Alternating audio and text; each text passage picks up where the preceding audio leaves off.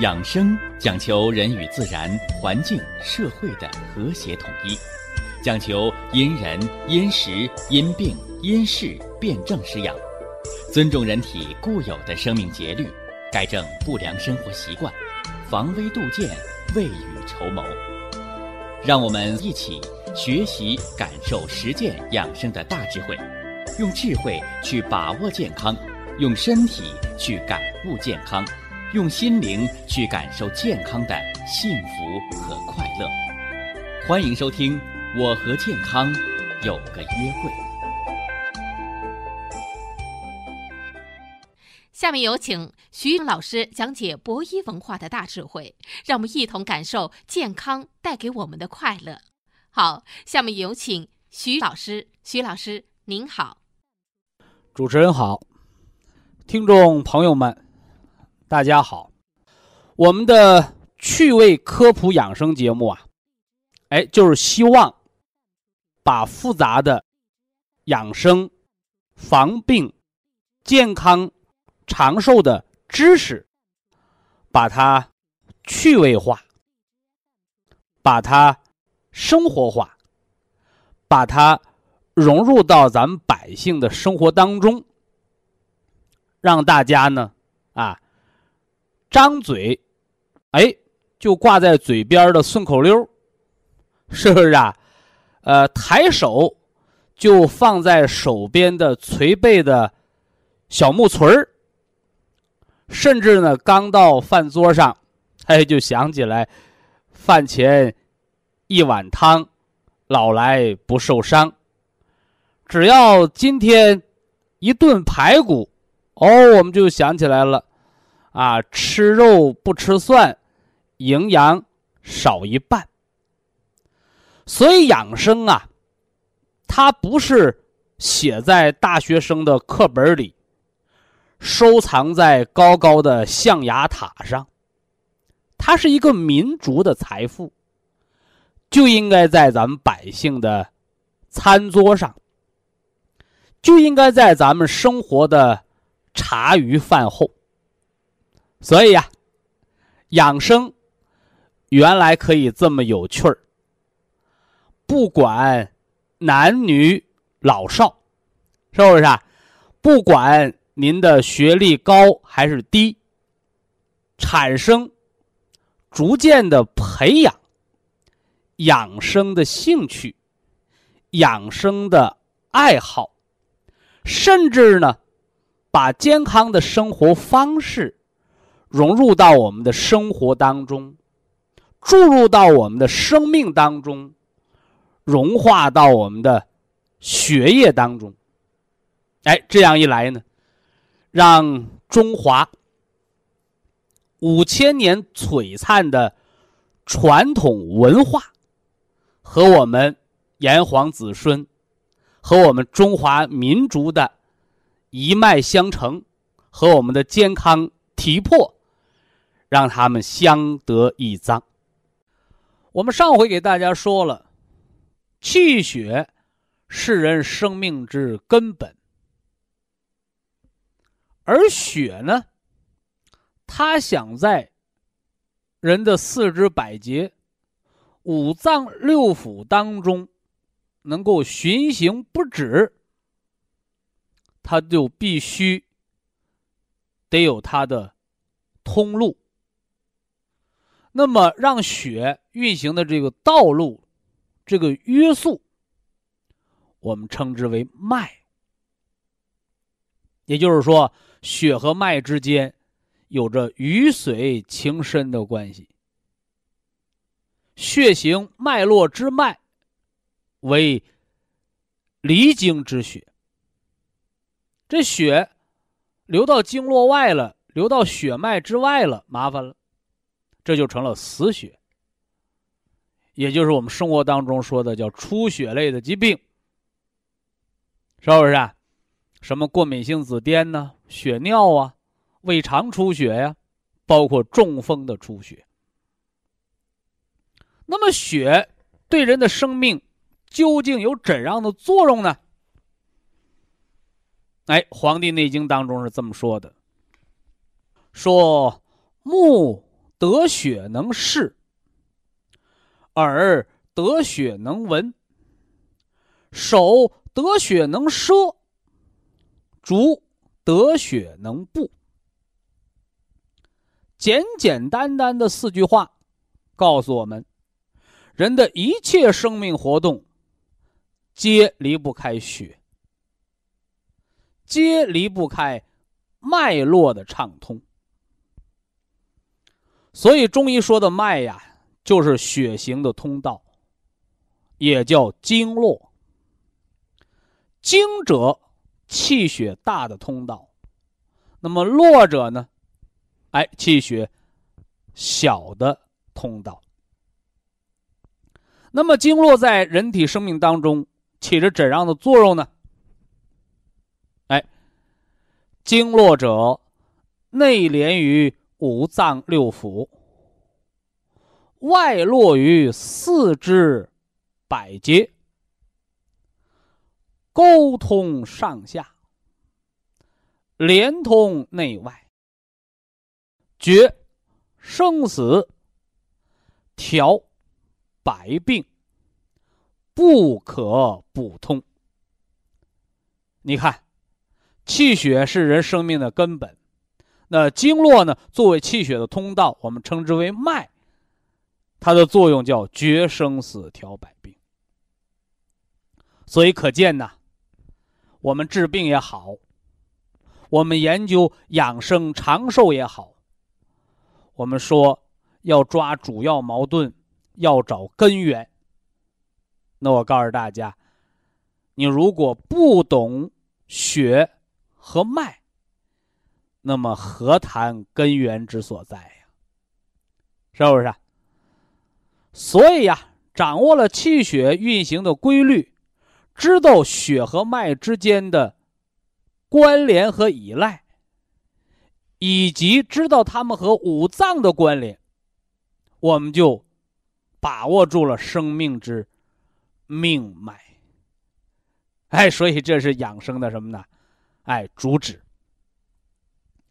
那么今天呢，我就给大家说说啊，五脏六腑当中的血和脉的关联啊，以及啊血脉畅通和。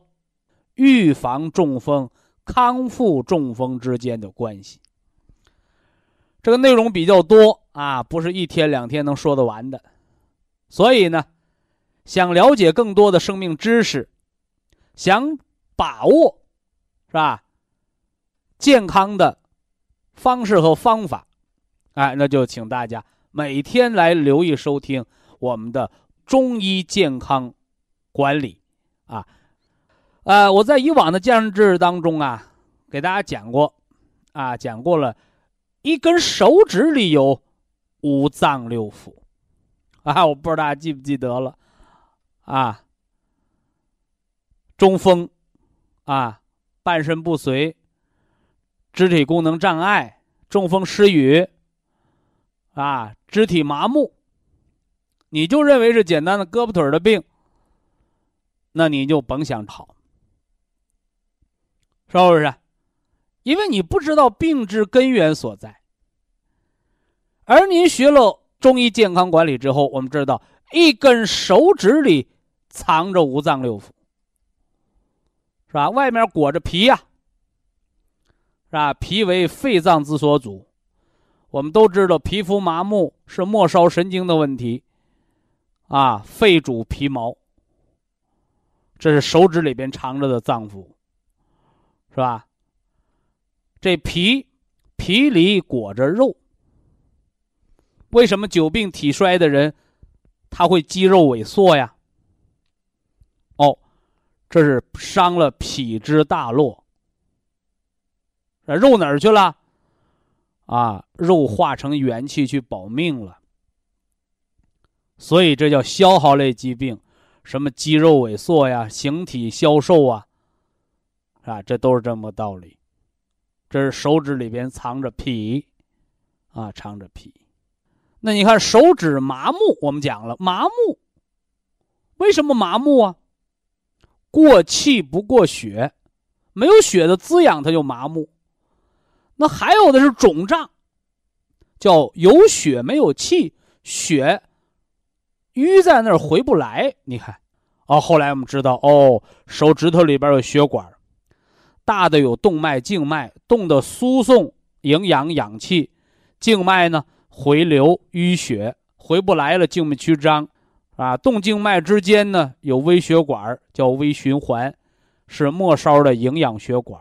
既决定着皮肤的颜色，又决定着它的这个长势，是不是啊？你是粗壮啊，你是萎缩呀？你是骨质疏松啊？你是灰指甲呀？是吧？你是长皮炎呢？是不是？哎，还是末梢神经炎呢？你是长湿疹呢？哦，都在动静脉之间的那个微血管，甭管静脉，甭管动脉，甭管微血管，这皆称为脉。脉里边流着血，谁管它呀？哦，心主血脉，心不但主着血脉，而且这心主这血脉，还滋养着你别的筋骨皮肉。所以，祖国中医为什么说叫万病皆由心生啊？是吧？这一方面告诉大家，人的喜怒哀思是吧？人的情志变化会影响五脏变化。这是一层方面的意思，那二一层方面的意思呢？心为君主之官，主着血脉。你别看肝藏血，我心主血脉，君主之官，神明出焉，我就不给你肝供血，或者我就让你肝气不调淤在那儿，我就让你门脉高压，我就让你肝硬化。为什么？肝的血的，你别看你藏着血。你银行行长，那钱不是你家的，你得归财政部管。明白这意思了吧？所以叫万病皆由心生，一个是对情志的影响，一个是心主血脉，它主着五脏之气血的供给，主着四肢百节的气血供给，这叫一个中央的总调度，了得吗？啊，你就知道给他，啊，打点黄芪。呃，挂点丹参，你就知道，呃，给他吃点这个救心丸儿。你不让他养好他的情志，你不教他怎么归西调和，你也不给他开按一下心包经，你也不给他增加点神经的营养和细胞活化酶，也不给他补气，你就给他挂吊瓶让他自己干活。所以呀。现在好多人打着高科技的旗号，胡了八都的挂点滴，你不是聪明，你是愚蠢到把一个如此神明复杂的心脏的脏腑，你当成了一个大馒头了，是不是啊？啊，你当蒸馒头呢？火大点，火小点儿，是不是啊？干了贴水，稀了和面呐？所以，人的生命不是简单的一加一，是吧？它是非常复杂的，啊，非常复杂的。所以我们讲叫阴阳平衡，五脏合调。这里还有五行的平衡，还有十二正经的平衡，还有春夏秋冬的平衡啊，很多。这说明手指头里头还藏着，藏着心脏。哦，当然还藏着骨，啊，肾主骨。骨里边得有骨髓呀，是不是啊？大家现在知道骨髓能造血，脑髓主思维，脊髓是运动神经中枢啊。那手指里还藏着指甲盖儿和里边管屈伸、能屈能伸的那个筋，叫肌腱和韧带。哦，这是由肝所主，所以这呢我就不重复了啊。一根手指里有五脏六腑。而我今天要重点说的，是五脏里边还有五脏六腑。为什么要说这个呀？哎，就是告诉大家，生命是复杂的。一说五脏里边有五脏六腑，好多人他就不理解了，是吧？徐老师，你你上那个肝里边给我挑个骨头，我看看。哈，你真以为你能难得住我？认为肝里边我找不出来骨头？啊，说肝里挑骨头不是豆腐里挑骨头吗？哎，你说的那个骨头，叫有形之物，而我要说这个骨头是无形之气。哎，你就像我的一个学生，说我们那儿开了个医馆啊，啊，说那老中医太有文化了，是吧？啊，他那个医馆呢，东墙做了一个盆栽，他说东方属木，是吧？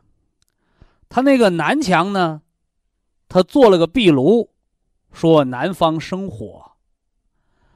他北边放个鱼缸子，装了满满的水，他说北方为水所在。他西边呢，西边他挂了个什么呢？艺术品那个大的铜钟啊。说这是金属，西方属金。完把中间呢，把地板的中间呢，给抠了。啊，抠了。而后什么呢？哎，放了个什么呢？放了个黄泥，黄泥的瓦罐啊，他说中间属皮土。他说这这中医太有文化了。你看他那个诊室，啊啊，他都构成五行了。是吧？我说啊，你认为这就是五行啊？你看，这就是初学者，啊，只看到现象了。告诉大家啊，这只是五种材料。如果生命它只是材料，那么海参和鸡蛋就没区别了，对不对？海参多少钱一斤？鸡蛋多少钱一斤？啊，为什么差那么多钱还有人排着队去买？是不是？哎，告诉大家，这里边的气不同。海参你一定要吃北方的，不要吃南方的。这有区别吗？当然了，海参补肾，越为北方，它水越寒，它填肾精越足；而南方呢，你是长得快。长得个头也大，但南方热，寒冰之水。你那天气炎热，你那南方的这个海鲜，它的寒冰之水的寒气不够，它对肾经的填固也不够。所以有些人就说了：“哎，那南方的海鲜好吃了不过敏，它不凉啊，对不对？它不凉，它也就不鲜，它也就没有了肾经封藏的作用。正所谓什么呢？”药材的地道，它取的是一方的什么呢？哎，天时、土壤、地气，啊，包括四季的春夏秋冬的更迭，那它是不一样的啊。那我这学生就问我了，那徐老师到底什么是啊五行？五行不就是金木水火土吗？我说是也不是。就像我们今天给大家说，五脏里边藏着五脏，那五脏里藏着五脏，是不是一个肝里头或者一个肺里边也藏着骨头、藏着肉、藏着血管啊？哎，你看到的都是有形之物，而中医它最宝贵的、最核心的东西是你看不到的，我们把它叫做气。啊，什么叫气？气就是功能，是吧？生发之气，那个什么是生发之气？哎，就是小草发芽。不但小草发芽，你看着上面发芽，我告诉你，下面还在扎根。所以不能动杀机，啥意思？啊，这个小树啊，长得不好，正发芽的时候，我给它剪剪枝吧，这树就剪死了。为什么呢？因为生发之机啊。这树的枝叶都在什么呢？哎，它的根系的生长和它那枝条的发散上，你一旦剪了，它树的枝叶就会流失，这树就会枯竭而死。你是为了给树剪枝儿结果你把树的命给剪了，这就叫不动杀机，是不是？你包括什么呢？人要吃这个嫩芽。你以为这你是为了吃这个嫩吗？其实我们吃这个嫩芽的嫩，它就是吃的这芽的里边的生长的那个激素，而这个激素是无毒的，它是生发的力量。包括我给大家讲了，我说吃点葱，吃点姜，吃点蒜，为什么叫上床萝卜下床姜啊？你吃姜，你发散，你出门不怕冷不感冒。你说不行，我偏出门之前喝上一大碗醋，是不是啊？喝的直酸涩收敛，你看，它和你向外发散的气机就不一样。那么五脏之机，大家要注意，就还是说这一个肝脏，是吧？它的骨，它的肾在哪儿？就是它的坚强。你不要说你卡个跟头，肝破裂了，是不是啊？有的人简单摔个跟头，骨折了，啥意思？肾不主骨。你包括那心脏，心脏里边也藏着肾和肝。你现在最常见那个叫什么？叫心脏反流，说那瓣膜呀老反流，老关不严。那瓣膜是啥？瓣膜是心脏的门。从物质上讲，它是基因构成的，肌腱构成的，对吧？瓣膜嘛。而有的人瓣膜就关的严，你那瓣膜为什么关不严？它不坚强了，它不坚强了，它软塌塌的，就说明你的肾精不足。所以我给那心脏反流的人，我为什么让他补肾精？我为什么让他做归西疗法调肺肾？道理是啥？你不要认为你那瓣膜宰掉了，你换个金属的它就坚强了。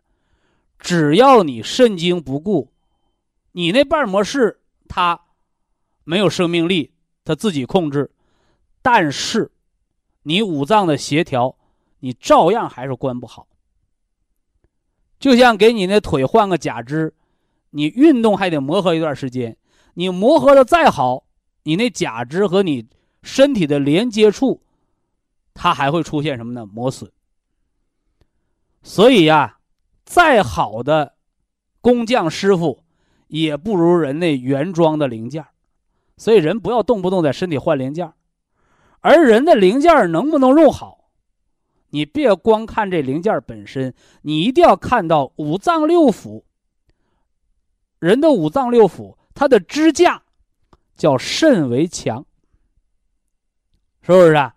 哎，构成它这个组织细胞叫脾为肉，啊，脾为肉，是不是啊？哎，而后呢，它构成这个血脉叫心为所养，啊，心为所养，而肺呢？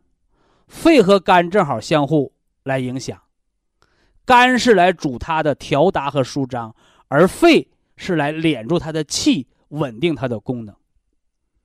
所以养生为什么要调息、调气机？只有你把这气儿喘匀了，你五脏六腑那个细胞，它的生物波才能调匀了。这是五脏六腑当中藏着的五脏六腑，哎，这就是血和脉之间的。关联啊！以下是广告时间。博一堂温馨提示：保健品只能起到保健作用，辅助调养；保健品不能代替药物，药物不能当做保健品长期误服。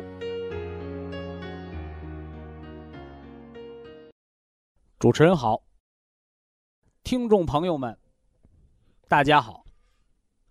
欢迎各位啊，来继续收听、关注咱们的中医健康管理，感受中西结合的养生文化大智慧。咱们上回啊，给大家说到了五脏当中还有五脏，哎，这个乍一听。不大好理解，是不是？那么给大家讲，构成五脏的生命结构，它同样离不开筋、骨、皮、肉、血脉，就是离不开这五体。大家注意啊！中医说五脏，它这个脏是捉迷藏的藏字，而现代医学说五脏是肉月旁，是吧？加个什么呢？庄稼的庄，是内脏的脏，它有这肉月旁，它就过分于强调了它的这个物质形态。哎，所以这也决定了东西方医学文化的差异。也就是说，中医更重视于时效性和功能性，而西方医学、现代医学更重视其结构的合理性，是吧？所以呀，你到医院看病，CT、核磁、拍片子、B 超、彩超。其实这些都叫影像学，是吧？影像学查什么呀？哎，就是查它的结构变化，是吧？我们说只有零件坏了才会出现器质性损害，所以往往好多通过仪器查出来的病，零件损坏了的病，都是蛮严重的病。那么后来呢，西医呢也有了电生理学。啊，什么心电图、脑电图、肌电图，通过电生理啊，包括生物化学，是不是啊？检验科嘛，哎，通过血液成分呢，是吧？通过血液的动力学呀，啊，来研究人生命的功能变化，啊，这个光比那个看那个零件那个，相对的叫早发现早治疗了。那么。中医传统的祖国中医药文化，它是如何的来认识人的这些筋骨、皮肉啊？我们中医把它称为五体，是吧？血肉相连嘛。如何认识五体和五脏，以及呢脏腑与脏腑之间的关联呢？哎，今天呢，我就给大家。慢慢的来说解说解。呃，《黄帝内经·灵枢》在经脉篇当中有这样的记述：人始生，先成精，是吧？父母之精血，两精相搏，才有了生命的诞生嘛，对吧？那么，生命最早诞生的是什么呢？好，打 B 超说叫原始胎心音波动。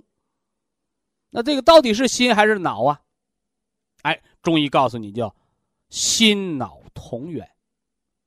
所以呀，那《内经》里边接着说叫精成而脑髓生。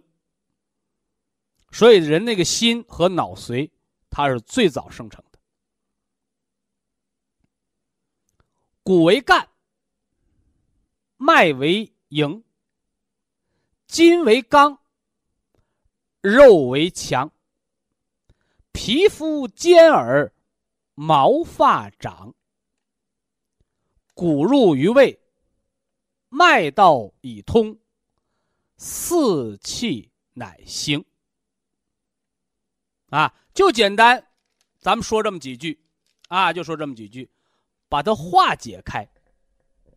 你看啊，我们中国呀是个文明古国，中国最早的文字啊叫甲骨文，它是刻在什么呢？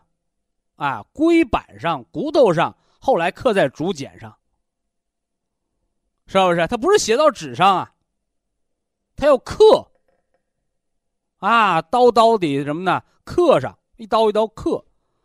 所以中国人的语言文化叫言简意赅，寥寥几句话，却体现了很丰富、很高明的内藏的含义。哎，你看，就这么几句话，把人的生命形成说的很清楚了，把人的五脏在身体当中作用也讲的很清楚，是吧？咱们中医健康管理，咱们既然是搞这个中西结合、五脏调理的养生管理学，那咱们就把它结合到什么呢？根本上，是吧？甚至于结合到每个细胞上，是吧？你一个手指边里头有五脏六腑，是吧？五脏当中又有筋骨皮肉，那细胞里有没有？细胞里也有，是吧？怎么有？哎，就是刚才前面我给大家说的这段话，我们来细解一下啊。骨为干，啊，我们经常听过叫造血干细胞，是吧？那个再生障碍性贫血的，啊，它西医叫激素突击，实在不行叫骨髓移植，等骨髓你得配型啊，配不上型怎么办？后来有的人找中医，啊，中医告诉你了，哦，你这皮部统血之症怎么办？哦，第一叫健脾，是吧？哎，中医呢一般给你开什么突击量比较量大的人参归脾丸。说光补脾就够了吗？血从哪儿来呀？啊，造血干细胞，骨髓呀。为什么要骨穿呢？哦，要有骨髓。所以在脏除了皮部统血、血行脉络之外，血亏之外，还有一个造血的机能。谁造血？说骨髓，骨髓归谁管？肾管。哦，所以一定要培固肾精。培固肾精吃什么呢？是吃这个驴腰子、狗腰子、马腰子吗？不是。要吃什么？要吃植物之根，或者是植物的种子的精髓。好，那现代医学，我们通过实践，在康复调理期的再障，我们给他吃什么？啊，除了中医调理、健脾补肾之外，我们给他吃原花青素。原花青素，是吧？配什么？配 Q 十细胞活化酶。微量元素硒解细胞毒、解内环境毒、防细胞突变。啊，黑色补肾的食疗，金色健脾的食疗。而且，如果这人伤于情志而生，养心神，贴皮石斛。所以贫血的病人怎么好的？是睡觉，高质量的睡眠，细胞免疫、组织细胞的免疫力在睡眠、高质量睡眠中恢复。饮食，补血的药，不是药来造血，是补血的药恢复人的脏腑功能。脾胃食五谷之精华，脾胃为后天之本，是胃藏。吃到食物，而过而过什么呢？吸取之精微，水谷之精微，哦，造气血，造气血。造这气血，刚开始它还只是什么呢？哎，体内的一种营养，而后为人所用，你才能造成血细胞。哎，造成血细胞，才能生化气血。脾的生化的作用，肾的密固的作用。什么叫再胀？再胀，一个是造血的机能没了，二一个细胞衰老坏死的数量增加。你看，所以呢，新生细胞叫脾，而什么呢？细胞的活力、细胞的根源叫肾精。什么？哦，肾补肾。所以这叫骨为干呐，啊，骨为干。那一个人站那儿，有骨头立那儿，哦，骨是干。是房梁，是顶梁柱，是吧？这叫中医的整体观。你看和西方医学矛盾吗？不矛盾。造血干细胞，每个细胞都应该有它细胞的什么呢？有它的支架，是不是啊？细胞不能干瘪啊，这都是它的干，支撑骨架，是吧？那么脉为营，心主血脉。什么叫营？我在给大家讲咱们中医营养学的时候讲过，啊，《说文解字》上说：“何为营养啊？营者，有效吸收；养者，合理利用。”所以，脉为营，啥意思？输送营养。输送营养，你看中国人说一句话，后面藏着三句话。什么叫输送营养？啊，你认为你光能吃就是有营养吗？你天天跑肚拉稀，食谷不化，那就没有营养。你老是便秘，排恶臭的屁，你毒素排不出来，你那吃的是毒素，那是营养吗？那吸收的是垃圾。所以，脉为营，就这三个字，就告诉我们，血脉给全身提供营养物质，血脉又要排出垃圾废物，血脉还要沟通脏腑的功能。一句话里边常有三句话。那你外行人不懂啊，那就解成大白话文就完了，那能行？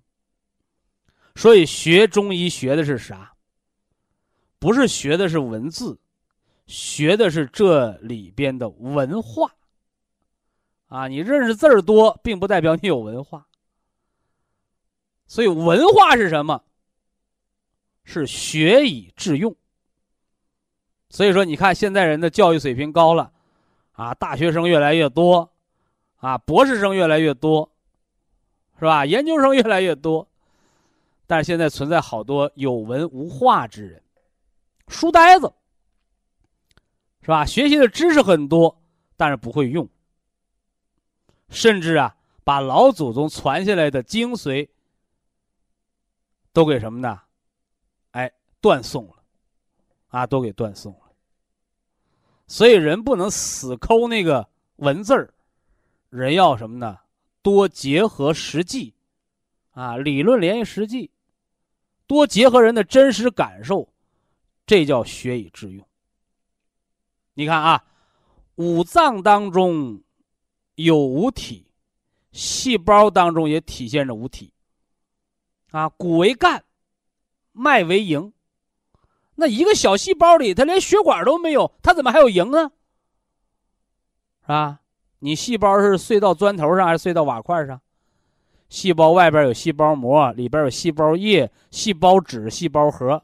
细胞膜保护，是不是啊？细胞液营养，是吧？我们为什么给大家喝汤啊？是吧？一是补胶原、养细胞膜，二是什么呢？哎。补这个氨基酸营养液，给你补细胞液，是吧？而且细胞液还能输送垃圾，改善营养代谢，是吧？鲫鱼行水利尿，别补呆滞了。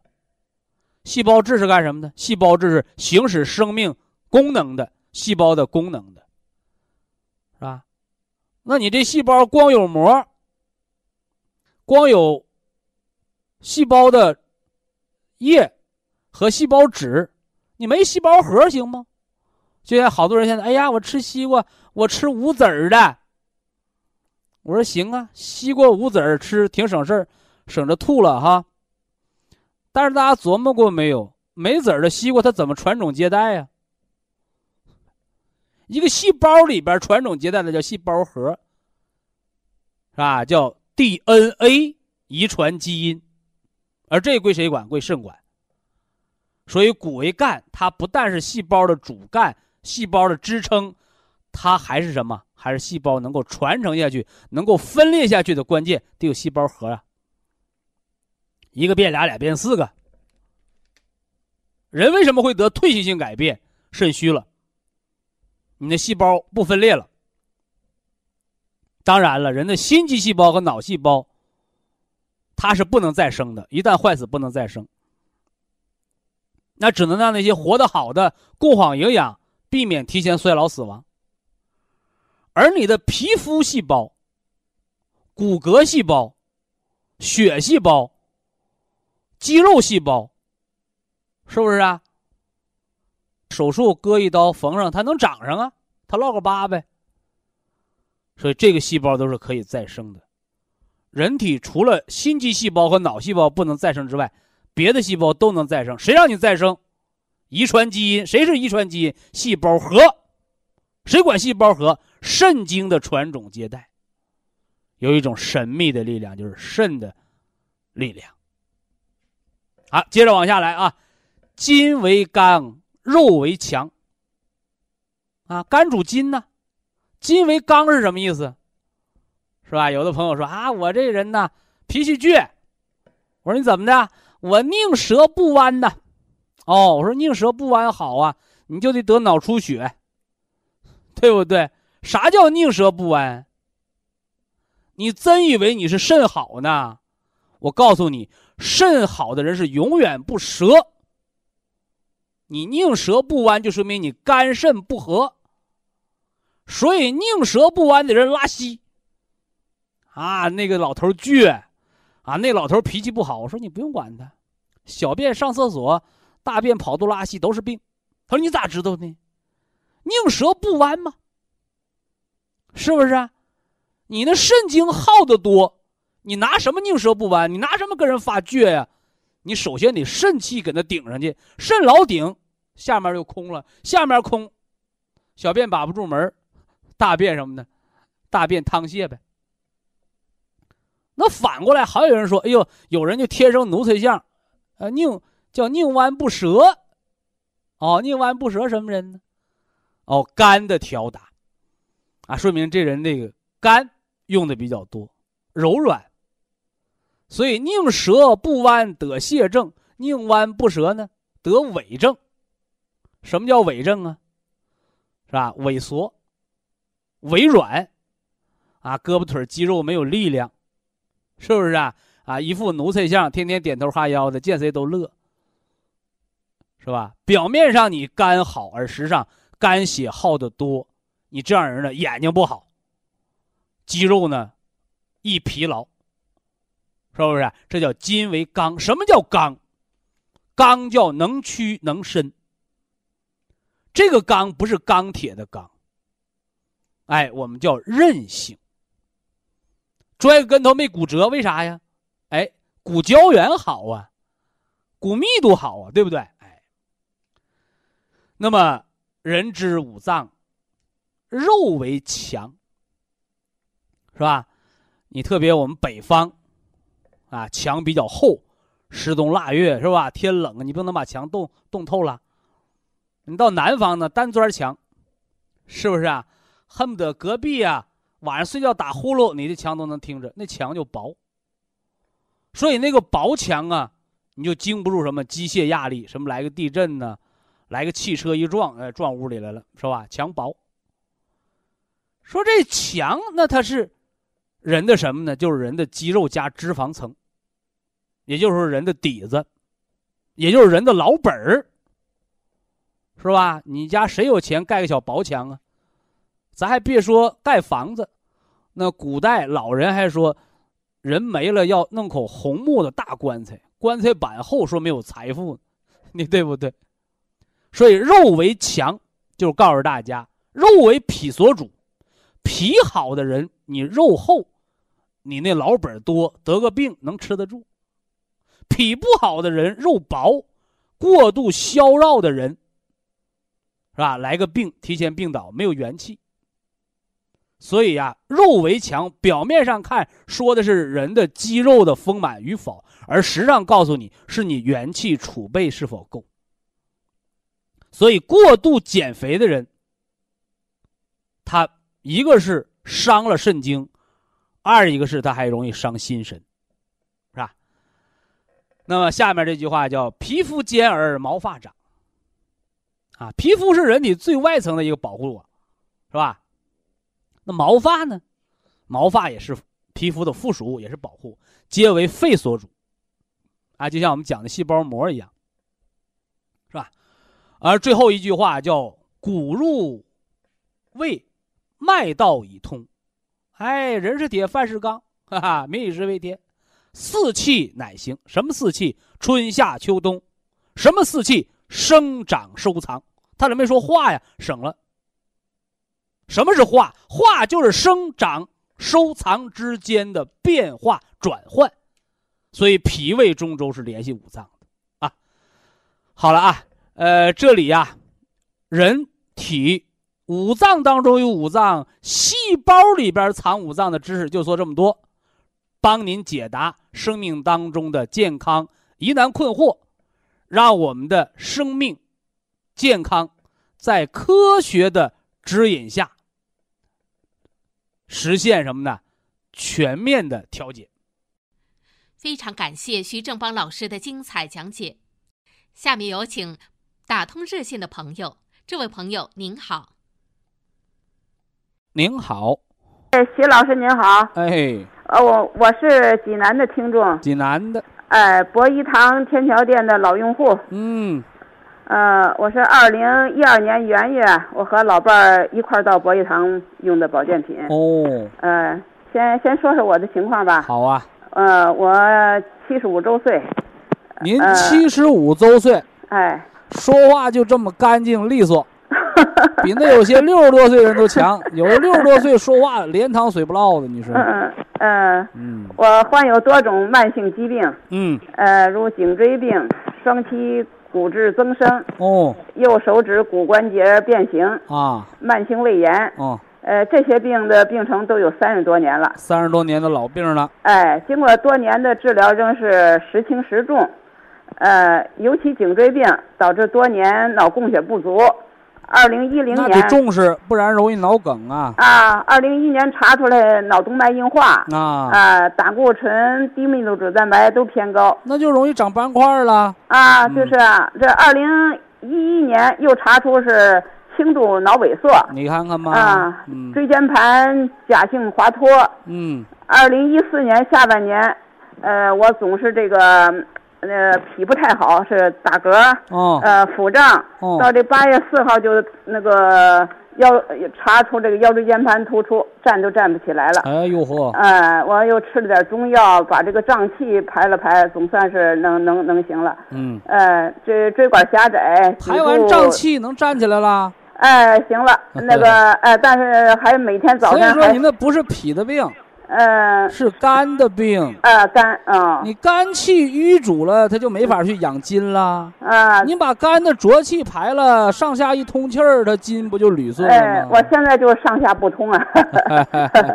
呃，我用咱们那个博一堂的保健品，呃，这些陈病的症状都有所减轻。呃，颈椎病引起的头眩晕啊，今年只出现过一次。呃，卧床休息一会儿就好了，呃，也没吃药，呃，手基本不麻了。血脂、血粘度回归正常没有？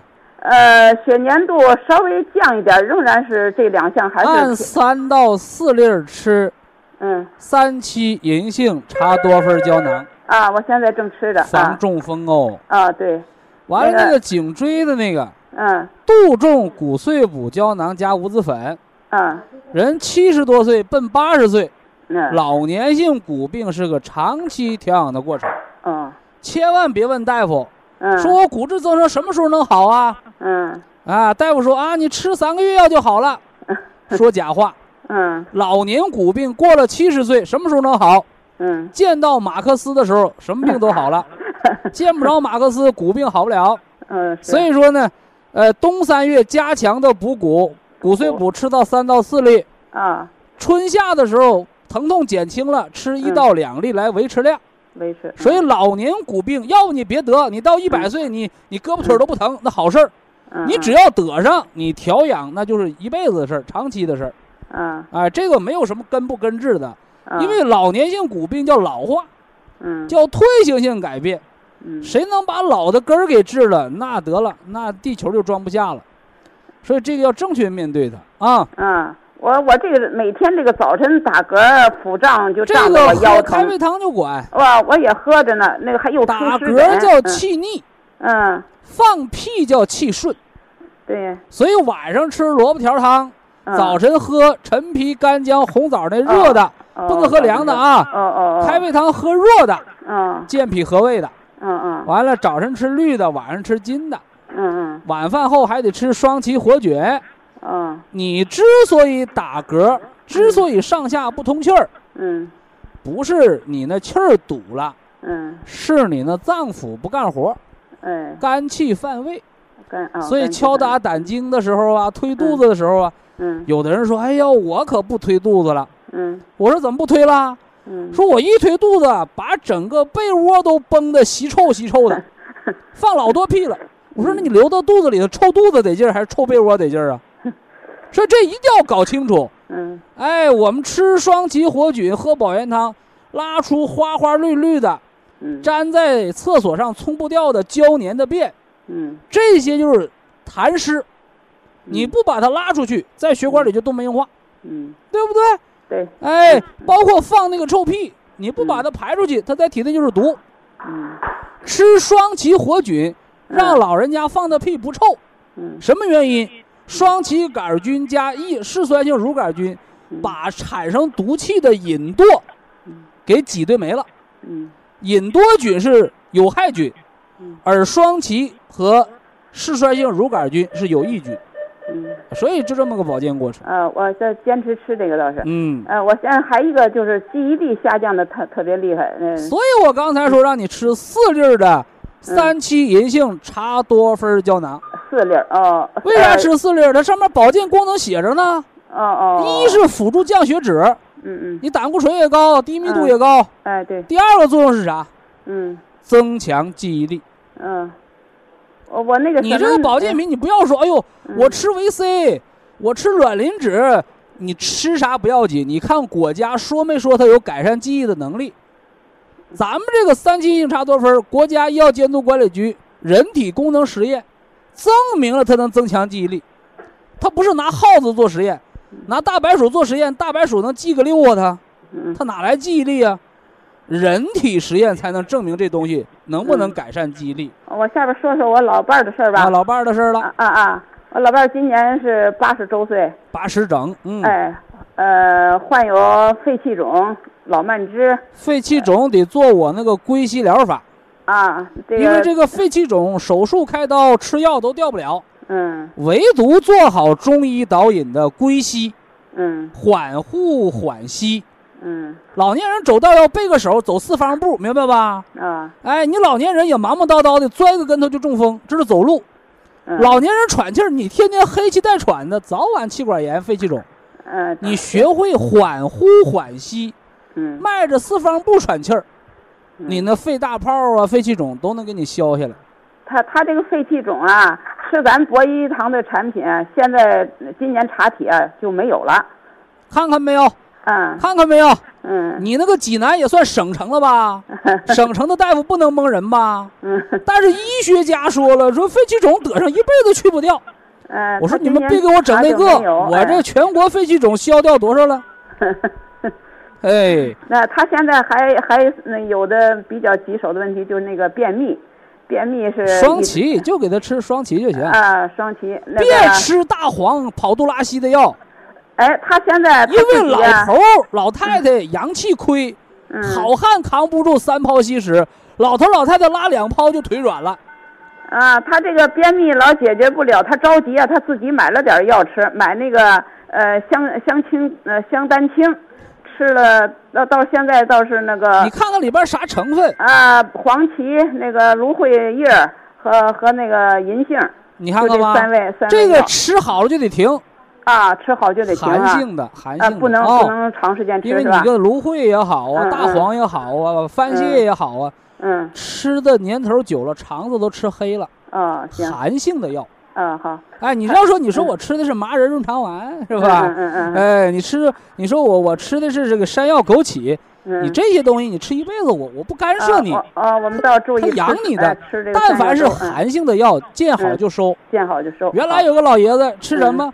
嗯说原来便秘，好家伙，嗯天天喝那个芹菜打的嗯榨的汁儿，喝生芹菜汁儿，嗯后来喝的跑肚拉稀，喝成低血压了。哦，那都是他现在寒性的那个啊徐老师，嗯我老伴儿现在就是低血压，呃，所以说你那个心凉的药不能用多呀。呃，才用几天，我我，所以我想问问您，要是这样行的话，就不不吃了就。呃，不嗯。吃了啊嗯，只要通了你就改成双歧，嗯嗯坚持服双歧，你不吃那个泻药它也是通的。嗯。低血压嗯你越泻它不越低嘛？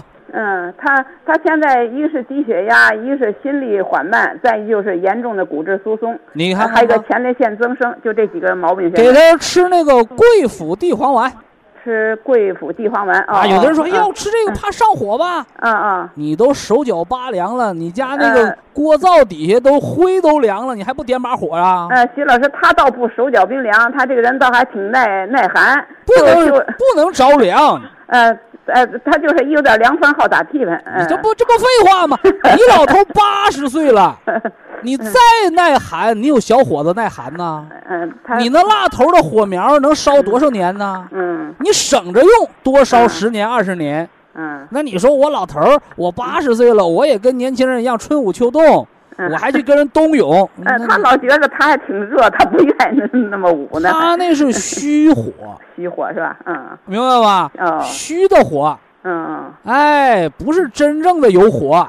行，您哎。您您给他一个调理方案吧。呃，给他呀，这个秋天嗯，吃绿的两包，绿的两包，嗯，金的两包。金的两包，嗯。哎，因为低血压嘛，嗯，咱们给他吃点这个这个人参五味子酒，哦，人参五味子酒，哎这个既管他低血压，嗯。还管他尿频，啊对对，收有敛嘛点尿频，嗯嗯。是不是？嗯嗯。哎，完了那个 Q 十两粒，，K 十两粒，嗯，心率心率慢呢还是快？呃慢，那个他倒不憋得慌，也不呃不什么，别等别没有等别症状，哎，就是哎，这是。查体查出来的，嗯哎嗯把那个铁皮石斛红景天呐，嗯嗯，就吃两粒儿，吃两粒儿，劳累了憋得慌的时候吃四粒儿，嗯，不劳累不憋得慌就吃两粒儿。吃两粒儿，嗯，哎，春捂秋冻春捂秋冻是给小伙说的，嗯锻炼嘛。嗯。哎，而老年人怎么办呢？嗯。哎，热了咱们慢点减衣服，嗯。冷了咱们早点穿衣服，嗯。因为寒冷会让血管痉挛。嗯。小伙血管痉挛顶多是神经性头疼，老人家血管痉挛就容易脑梗、心梗。嗯，明明白这道道没有？嗯他也是记忆力下降的厉害，也是，嗯 呃，茶多酚那个三七性茶多酚那，他吃两粒儿啊。啊，吃两粒儿，他啊八十，他脑子应该比你好啊。嗯，我觉得他有时候还不如我呢。啊，不如你啊。那他动脉硬化有斑块吗？现在呃，他没查出动脉硬化，我觉得他那个脑子还一定。有动脉硬化，嗯他查在医院没查着呢，怎么？没查着是他没看着脑梗。哎，没有，哎。哎，嗯八。十岁百分之百的动脉硬化啊，啊，百分之百。不用八十岁嗯，那也给他吃四粒儿，要吧？两粒儿，啊，两粒儿，因。为没有中风信号嗯嘛，嗯嗯嗯，是不是？嗯你就这么吃就够了。啊，这么吃行了哈嗯。好。原则你老伴儿记住啊，啊低血压的人，嗯哎，夜尿频多的人，不是有火，嗯，是火力不足。火力不足。那为什么还弱呢？嗯，因为是虚火。虚火。就像因为你老人家应该领略过呀，嗯我们冬天脸冻通红，耳朵鼻子冻通红的时候，手冻通红，一摸是热的，是凉的，嗯他都冻得发烧了。那你说是冷是热？嗯嗯一个道理。嗯哎，人过八十岁，人的阳气衰减到一半了。啊，对对。所以说，你保护阳气就是保护生命啊啊！八十岁你再冻感冒了就不好了。嗯嗯。你为什么打喷嚏啊？那是自保，因为你阳虚了。哎，见点风就打喷嚏。好嗯好好，谢谢你，哎，徐老师啊。祝二老长命百岁啊，啊天好年一百二嗯啊！好，谢谢谢谢。哎好嘞，好嘞，哎。好，非常感谢徐正邦老师，我们明天同一时间再会。